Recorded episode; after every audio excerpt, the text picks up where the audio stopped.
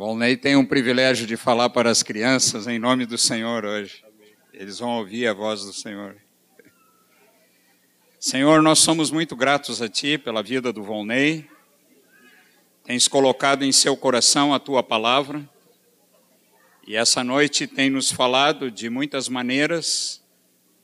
E agora queremos continuar ouvindo a Ti.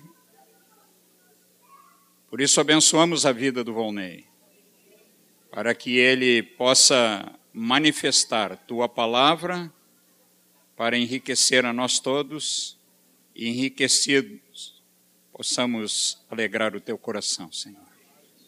Viver dias felizes e anos de muita delícia, Senhor. Em nome de Jesus. Minha responsabilidade aumentou consideravelmente com os pequeninos aqui. Abram comigo, meus amados, no Evangelho de Lucas, capítulo 24. Lucas 24, vamos ler do 13 até o 27. A palavra diz: Naquele mesmo dia, dois deles, dois discípulos, estavam de caminho para uma aldeia chamada Emaús, distante de Jerusalém, 60 estádios e iam conversando a respeito de todas as coisas sucedidas. Para contextualizar aqui, as coisas sucedidas foram justamente a condenação, a morte e a ressurreição do Senhor também, que recém tinham acontecido e aqueles discípulos estavam perplexos e vinham conversando a respeito disso. Aconteceu que enquanto conversavam e discutiam, o próprio Jesus se aproximou e ia com eles. Os seus olhos, porém, estavam como que impedidos de o reconhecer. Então lhes perguntou Jesus: Que é isto que vos preocupa e de que ides tratando à medida que caminhais? E eles pararam entristecidos. Um, porém, chamado Cleopas, respondeu dizendo: És o único porventura que tendo estado em Jerusalém, ignoras as ocorrências destes últimos dias? Ele lhes perguntou: Quais? E explicaram: o que aconteceu a Jesus o Nazareno, que era varão profeta, poderoso em obras e palavras diante de Deus e de todo o povo. E como os principais sacerdotes e as nossas autoridades o entregaram para ser condenado à morte e o crucificaram. Ora, nós esperávamos que fosse ele quem havia de redimir a Israel. Mas, depois de tudo isto, é já este o terceiro dia desde que tais coisas sucederam. É verdade também que algumas mulheres, das que conosco estavam, nos surpreenderam, tendo ido de madrugada ao túmulo e não achando o corpo de Jesus, voltaram, dizendo terem tido uma visão de anjos, os quais afirmam que ele vive. De fato, alguns dos nossos foram ao sepulcro e verificaram a exatidão do que disseram as mulheres, mas não ouviram. Então lhes disse Jesus: honécios e tardos de coração, para crer tudo o que os profetas disseram. Porventura não convinha que o Cristo padecesse e entrasse na sua glória? E começando por Moisés, discorrendo por todos os profetas, expunha-lhes o que a seu respeito constava em todas as Escrituras. Gostaria nessa noite, meus amados, de compartilhar alguma coisa que Deus me mostrou e tem falado comigo nesses dias. Na verdade, é uma experiência de caminhada que eu estou tendo com o Senhor e eu creio que isso também se repete na vida de todos os irmãos. Algum, alguns dias atrás, algum, de um tempo para cá, eu tenho experimentado algumas é, experiências, algumas lutas é, na minha caminhada com o Senhor, dificuldades. E eu vi que essas dificuldades acabaram gerando uma tristeza no meu coração. E pensando um pouquinho a respeito disso, eu vi que essa tristeza tinha um nome. Essa tristeza se chamava frustração. Qual de nós não experimenta frustração? Quem de nós não experimenta aquele gostinho amargo de se frustrar com alguma coisa, de esperar por alguma coisa que nunca chega, ou quando ela chega, ela vem numa embalagem diferente daquela que nós estávamos aguardando. E nós não gostamos, e nos frustramos, e nos entristecemos. Frustração é algo que eu posso ousar afirmar que todos nós, em um momento ou outro, acabamos experimentando. E a frustração é uma coisa muito ruim, ela enche o nosso coração de tristeza, nos desanima, nos coloca para baixo. É evidente que a frustração não é algo que vem do Senhor. Mas aí o Espírito Santo começou a falar comigo a respeito dessas frustrações que eu estava enfrentando e da dificuldade que eu estava tendo para acomodar as coisas no meu coração. E ele me mostrou uma coisa.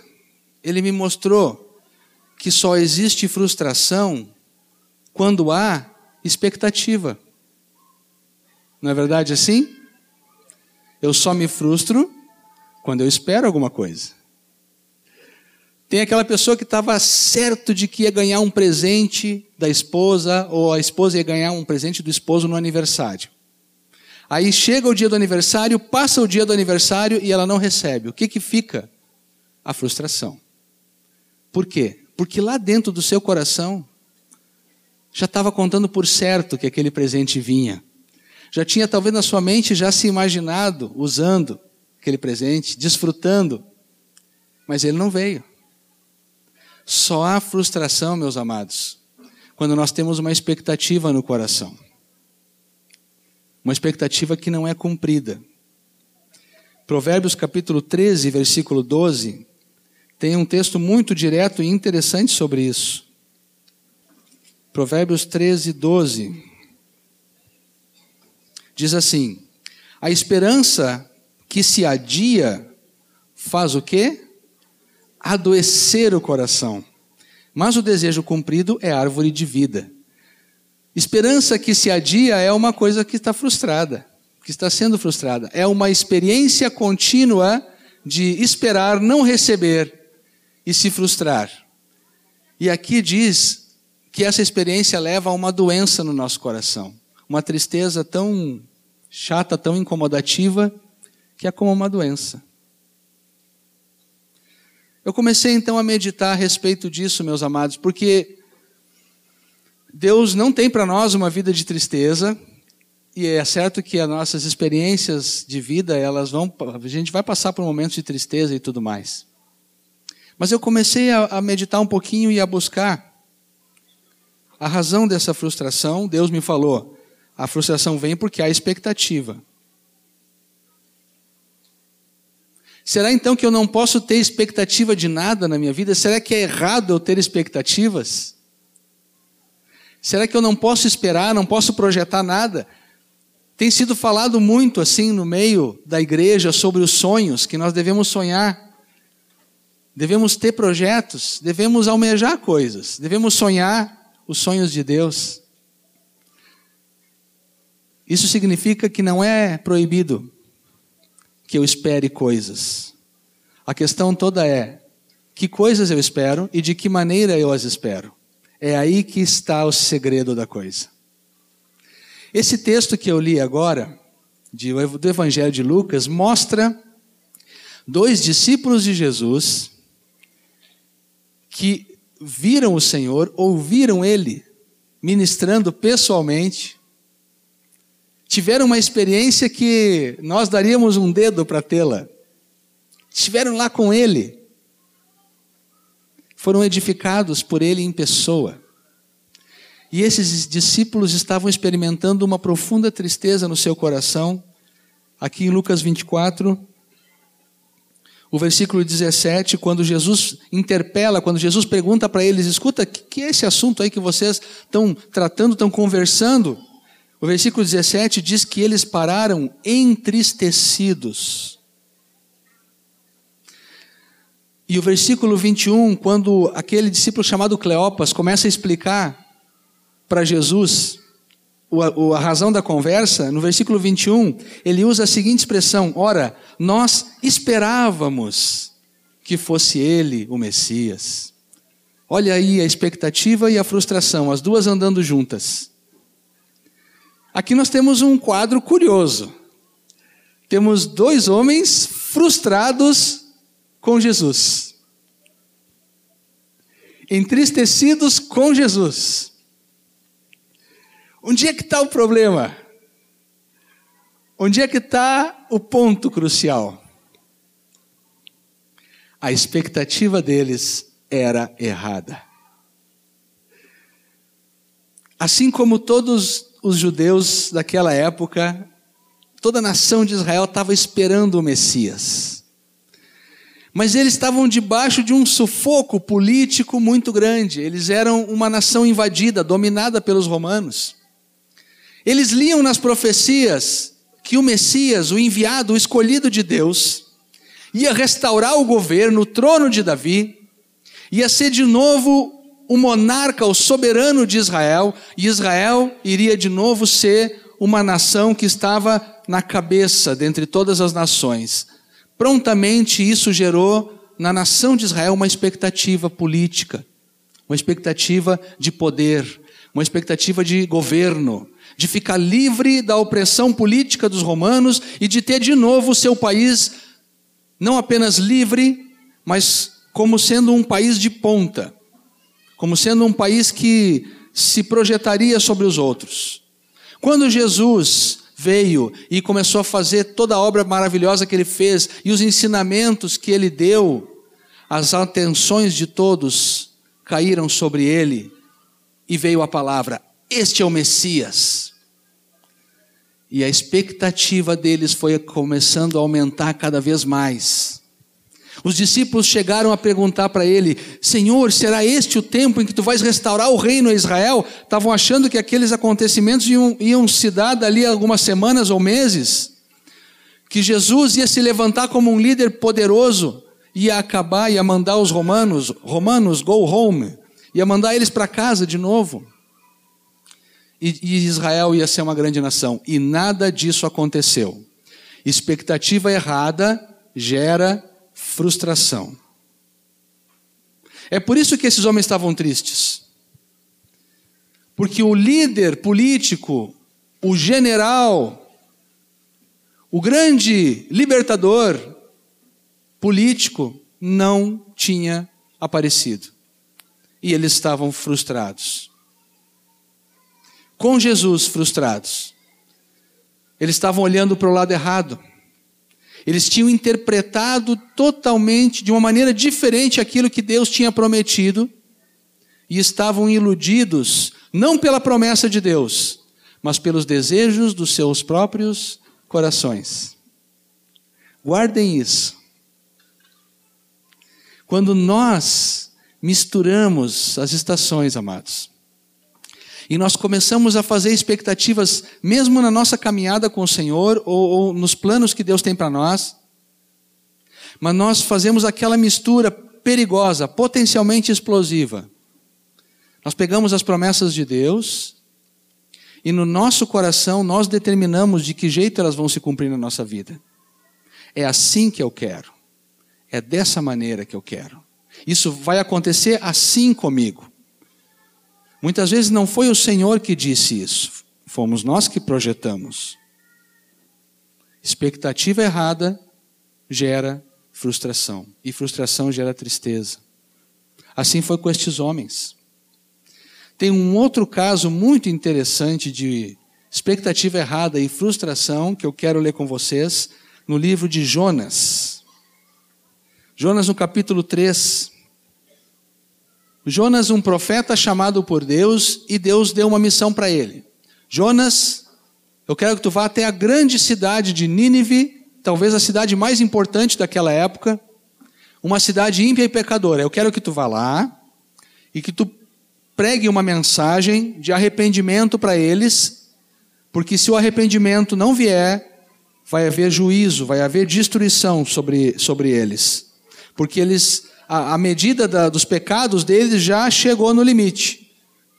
Já não dá mais para suportar. Agora vai vir juízo sobre eles. Aqueles que já leram a história do profeta Jonas sabem que ele fugiu daqui, fugiu dali, fugiu de lá, ele estava querendo fugir desta, desta missão.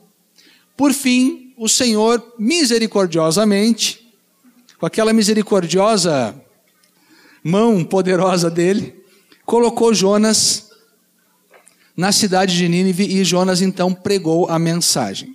Agora, Jonas entregou a mensagem que Deus tinha mandado, pregou, disse para eles: Olha, Nínive vai ser destruída por causa do pecado, por causa da iniquidade, porque vocês não dão, vocês não dão bola para Deus, vocês não respeitam, vocês não temem a Deus. Nínive vai ser destruída. Depois de entregar a sua pregação, Jonas capítulo 3, versículo 10,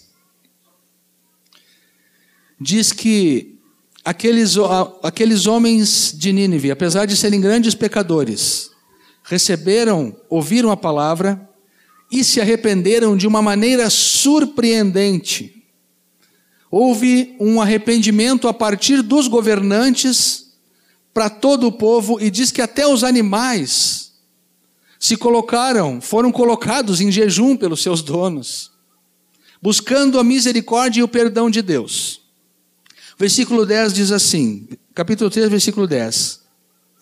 Viu Deus o que fizeram aquele povo, né? Como se converteram do seu mau caminho, e Deus mudou de ideia. Deus se arrependeu do mal que tinha dito que lhes faria e não o fez. Deus decidiu então que não ia mais destruir aquela cidade.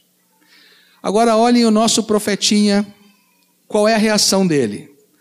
Com isso, desgostou-se Jonas extremamente e ficou irado. No popular, ficou brabo mesmo. E orou ao Senhor. Orou ao Senhor, seria melhor dizer, reclamou, queixou-se ao Senhor. Ah, Senhor, não foi isso que eu disse quando eu estava ainda na minha terra? Por isso eu me adiantei, eu fugi para Tarsis, pois eu sabia que tu és um Deus clemente e misericordioso, que tu és tardio em irar-se e grande em benignidade, e que te arrependes do mal. Peço-te, pois, ó Senhor, tira minha vida, porque melhor me é morrer do que viver. Fez um drama no finalzinho ainda, para mostrar o quão desapontado ele estava, o quão frustrado ele estava com a atitude de Deus. É difícil a gente compreender esse quadro, né? Jonas ficou muito chateado porque Deus perdoou aqueles camaradas, perdoou aquele povo e não destruiu a cidade. Qual era a expectativa de Jonas? Jonas queria fogos de artifício, pirotecnia. Jonas queria ver fogo, enxofre e vapor de fumo caindo em cima daquela cidade. Jonas queria ver Nínive como Sodoma e Gomorra, edição 2. Jonas queria ver a palavra dele de destruição se cumprindo sobre aquela cidade. O que que Deus queria? Deus queria que eles se arrependessem, que foi exatamente o que aconteceu. A expectativa de Jonas estava totalmente errada. Deus agiu glorificou o nome dele, Deus fez o que era mais difícil. O amor, a graça, o poder, o Espírito Santo dele levou toda uma cidade ao arrependimento. Deus fez o que era mais difícil. Mandar fogo do céu é fichinha. Mandar fogo do céu não é nada. Deus faz um estalo com o dedo minguinho. Eu não consigo, mas ele deve conseguir. Ele faz um estalo com o dedo minguinho e desce fogo do céu e acaba com a cidade. Mas o Espírito de Deus geme, chora, cerca, fala, impressiona os corações dos homens para que se arrependam. E isso foi feito. E o nosso profeta aqui fica tão magoado, tão chateado, tão frustrado, que até faz um dramazinho ali e diz assim: ó, ó, prefiro morrer Expectativa errada, frustração na certa. Aqueles homens, os discípulos no caminho de Emaús, se frustraram porque tinham uma expectativa meramente humana a respeito da obra que Jesus, o Messias, ia fazer. Chegaram inclusive a duvidar que ele fosse o Messias por causa da sua morte. Erraram. Jonas se frustrou e errou porque apesar de ser um profeta, apesar de ser um homem que, no seu conhecimento, Olhe, olhe a declaração dele no versículo 2. Nessa oração queixa dele aqui, ele diz o quê? Eu sabia que tu és Deus clemente, tu és misericordioso, tu és tardio em irar-se, tu és grande em benignidade e que tu voltas atrás, tu te arrependes. Quando tu, quando alguém, quando um povo está prestes a ser destruído pelo juízo, tu é capaz de voltar atrás. Tu não é um Deus orgulhoso que diz: ah, agora eu vou destruir. Eu já falei que eu vou destruir, não adianta. Arrependido ou não arrependido, vai morrer. Deus não é orgulhoso, Ele é todo poderoso e não é orgulhoso. Nós somos nada poderosos e somos tão orgulhosos, né? Deus volta atrás. E Jonas sabia, mas sabia onde? Aqui, na cabeça. Isso mesmo, na cabeça, acertou. Jonas sabia na cabeça, mas não sabia no coração. Jonas não conhecia o coração do Senhor. Porque se tivesse conhecido, ele estaria pulando de alegria com o fato de que uma grande ímpia e pecadora cidade se arrependeu. Porque Deus certamente ficou pulando de alegria e os anjos também. No Novo Testamento, nós descobrimos que há festa no céu quando um pecador se arrepende. Que grande festa não houve por Nínive, onde mais de 120 mil pessoas se arrependeram. Mas Jonas não participou dessa festa.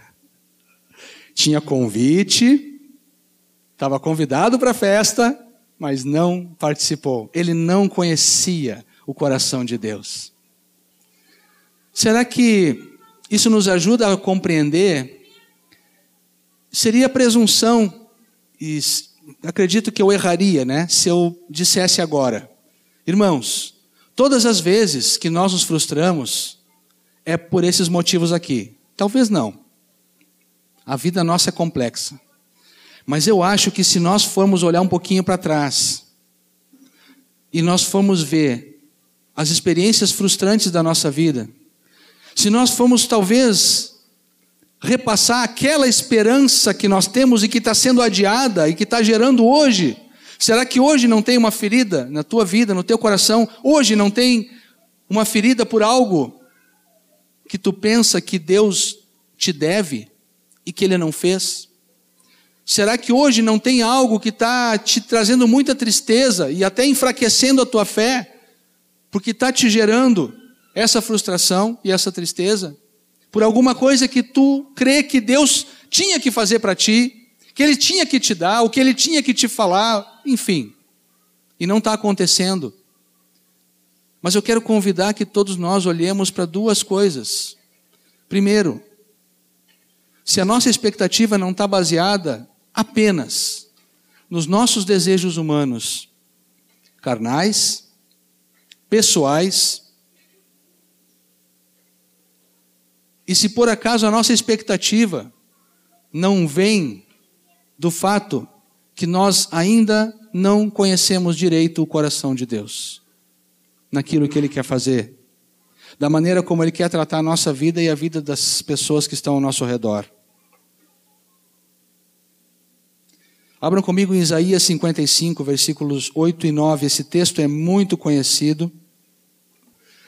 E vejam o perigo de nós colocarmos a nossa expectativa naquilo que é nosso apenas, que é humano, que partiu da nossa lógica. O Senhor explica o seguinte,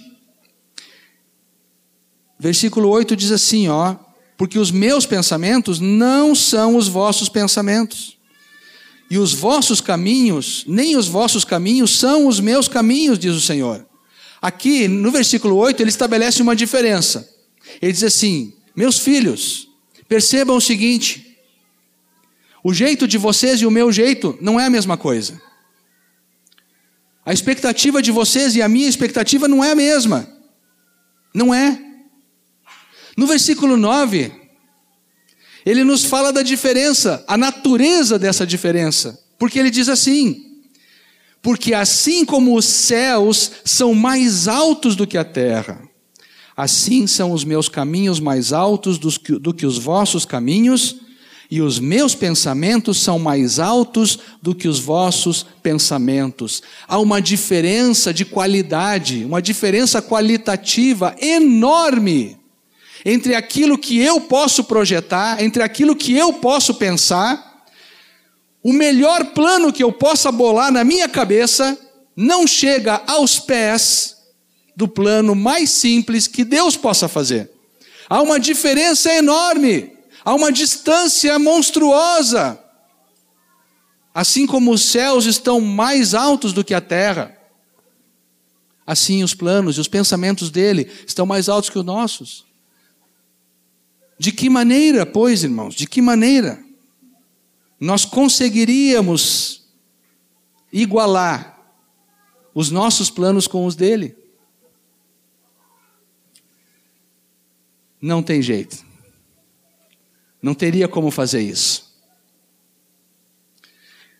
Mas a palavra de Deus, pela misericórdia que Ele tem de nós, nos diz que nós precisamos entrar em sintonia com os pensamentos do Senhor para nós sermos curados da frustração. Deus quer que eu e vocês, a gente sintonize os nossos planos e as nossas expectativas, que poderão até mesmo mudar de nome.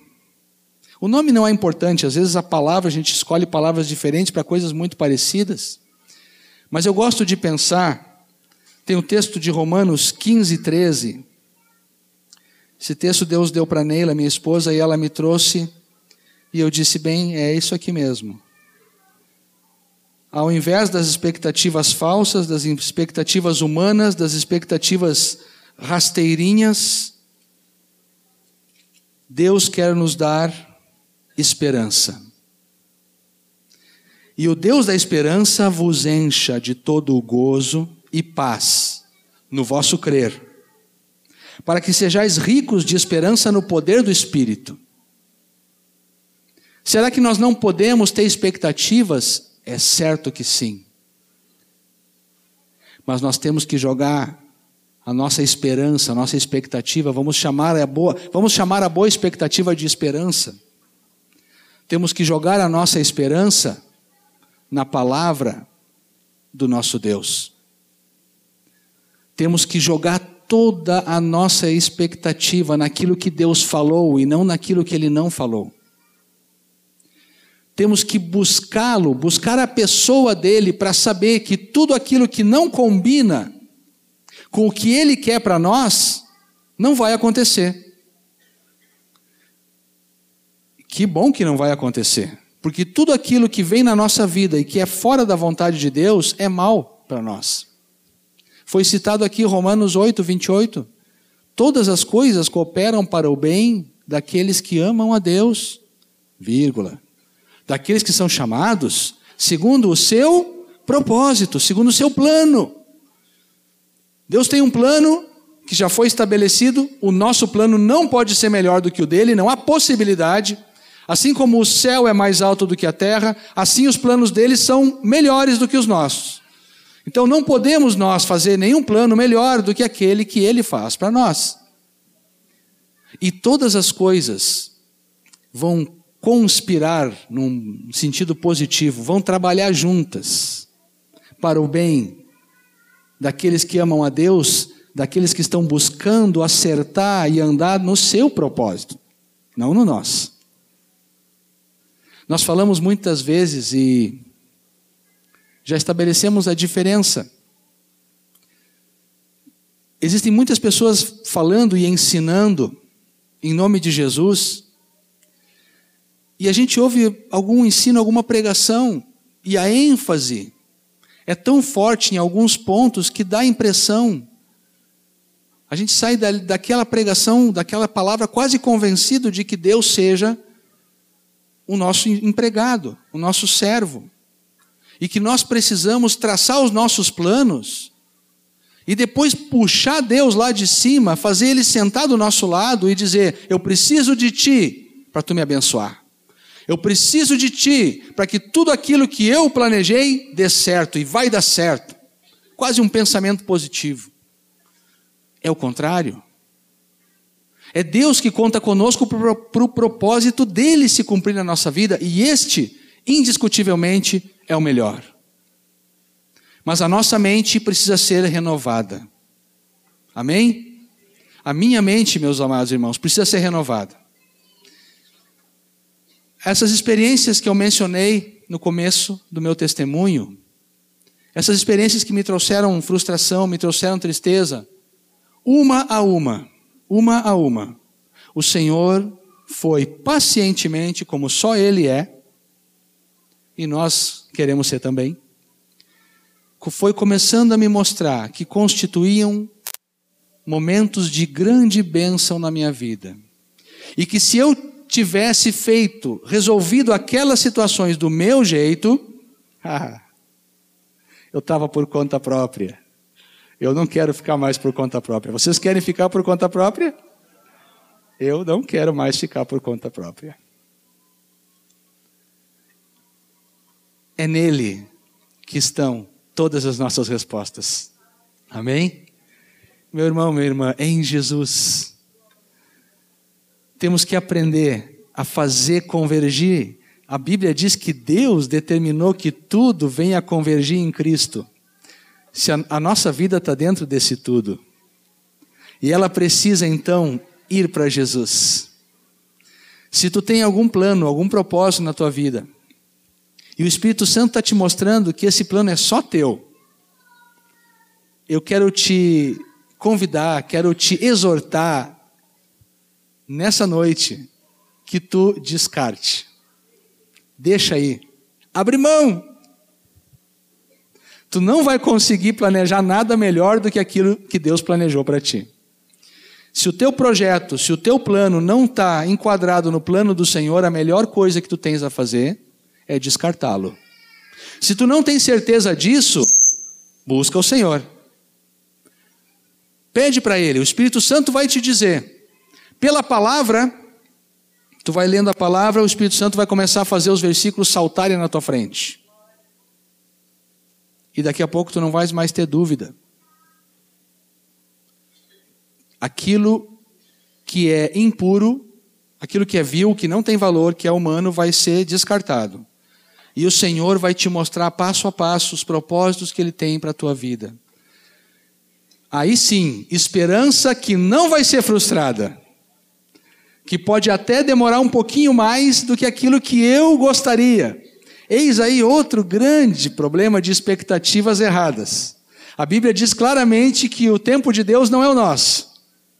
A Bíblia diz claramente que para o Senhor um dia é como mil anos, mil anos é como um dia. Então, se uma pessoa esperasse durante mil anos por uma resposta de oração, estava esperando só um dia, 24 horas. O que, que é isso? Não é nada. Apressadinho, hein? Está se queixando? Já? Na verdade, isso, a, a palavra fala não é para nos desesperar, né? Mas para dizer simplesmente o seguinte: para Deus, não tem adiantado e não tem atrasado, tem sempre na hora. Eu posso me adiantar e posso me atrasar, mas ele não. Com ele, meus amados, sempre é na hora. Não é antes, também não é depois. Muda a expectativa do tempo, daquela oração que tu está fazendo. Muda. Se tu está já triste, cansado, desanimado, pode descartar essa expectativa porque ela não é do Senhor. A esperança não confunde, porque o amor de Deus é derramado no nosso coração. Amém? É isso que a palavra de Deus fala. Que o Deus de paz, Deus da esperança, vos encha de todo o gozo, de toda alegria e paz no vosso crer, para que sejais ricos de esperança no poder do Espírito Santo de Deus. Amém? Em nome de Jesus, nessa noite, que o Espírito Santo nos ajude a separar o precioso do vil aquilo que é de Deus, aquilo que veio do alto, aquela palavra que Deus nos deu, essa é preciosa. E essa nós vamos manter no coração. Mas aquilo que é nosso, aquilo que é expectativa humana, aquilo que são planos, por mais queridos, por mais fofos, por mais acalentados, por mais preciosos para mim que eles sejam, mas se são humanos, Se é expectativa humana, então eu devo descartá-la. Que o Senhor te dê graça, coragem, fé para descartar nessa noite. Que eles não voltem contigo para casa. Que hoje mesmo tu possas enterrá-los e trocar por uma viva esperança que não confunde. E tu recebas o amor de Deus derramado abundantemente no teu coração. Amém? Quero orar com a igreja. Não há mais explicações que eu possa dar. Querido Espírito Santo, muito obrigado. No final, Senhor, daquela passagem, na continuação daquela passagem dos dois discípulos que caminhavam para Emaús, eles não te reconheceram, os olhos deles estavam fechados.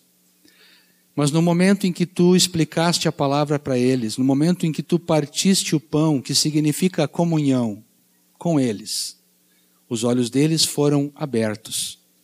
E eles não apenas te reconheceram, como voltaram cheios de alegria para sua casa, voltaram para Jerusalém, cheios de alegria, o que significa para mim, Senhor, que naquele momento eles trocaram totalmente a expectativa que tinham porque compreenderam o teu plano, o teu propósito. Espírito Santo amado, eu quero orar por mim mesmo e pelos meus irmãos nessa noite, pedindo que assim como fizeste aqueles homens, tu faças a nós também.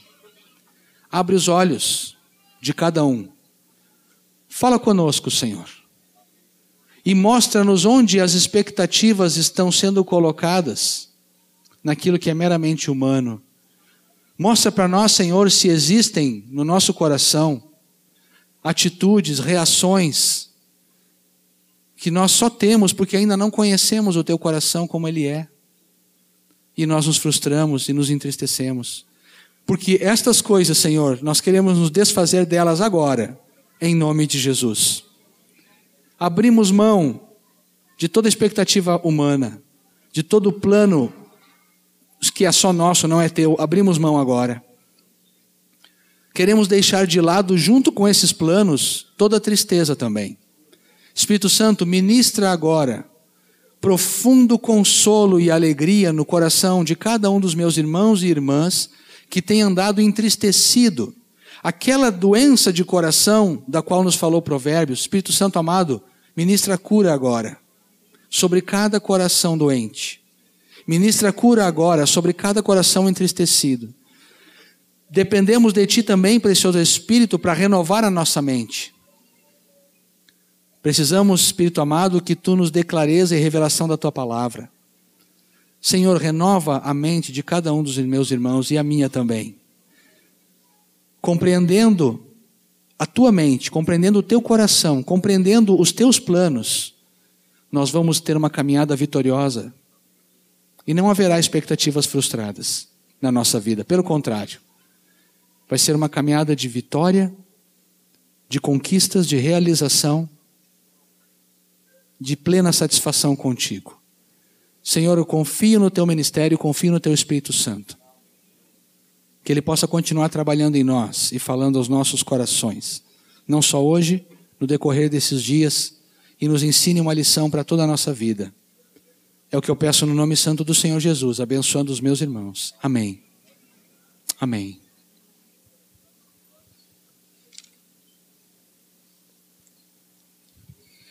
Obrigado, Volney. Se começássemos o encontro agora de novo, o Senhor ia mandar nós abrir em Jó 36. Vocês ouviram a palavra,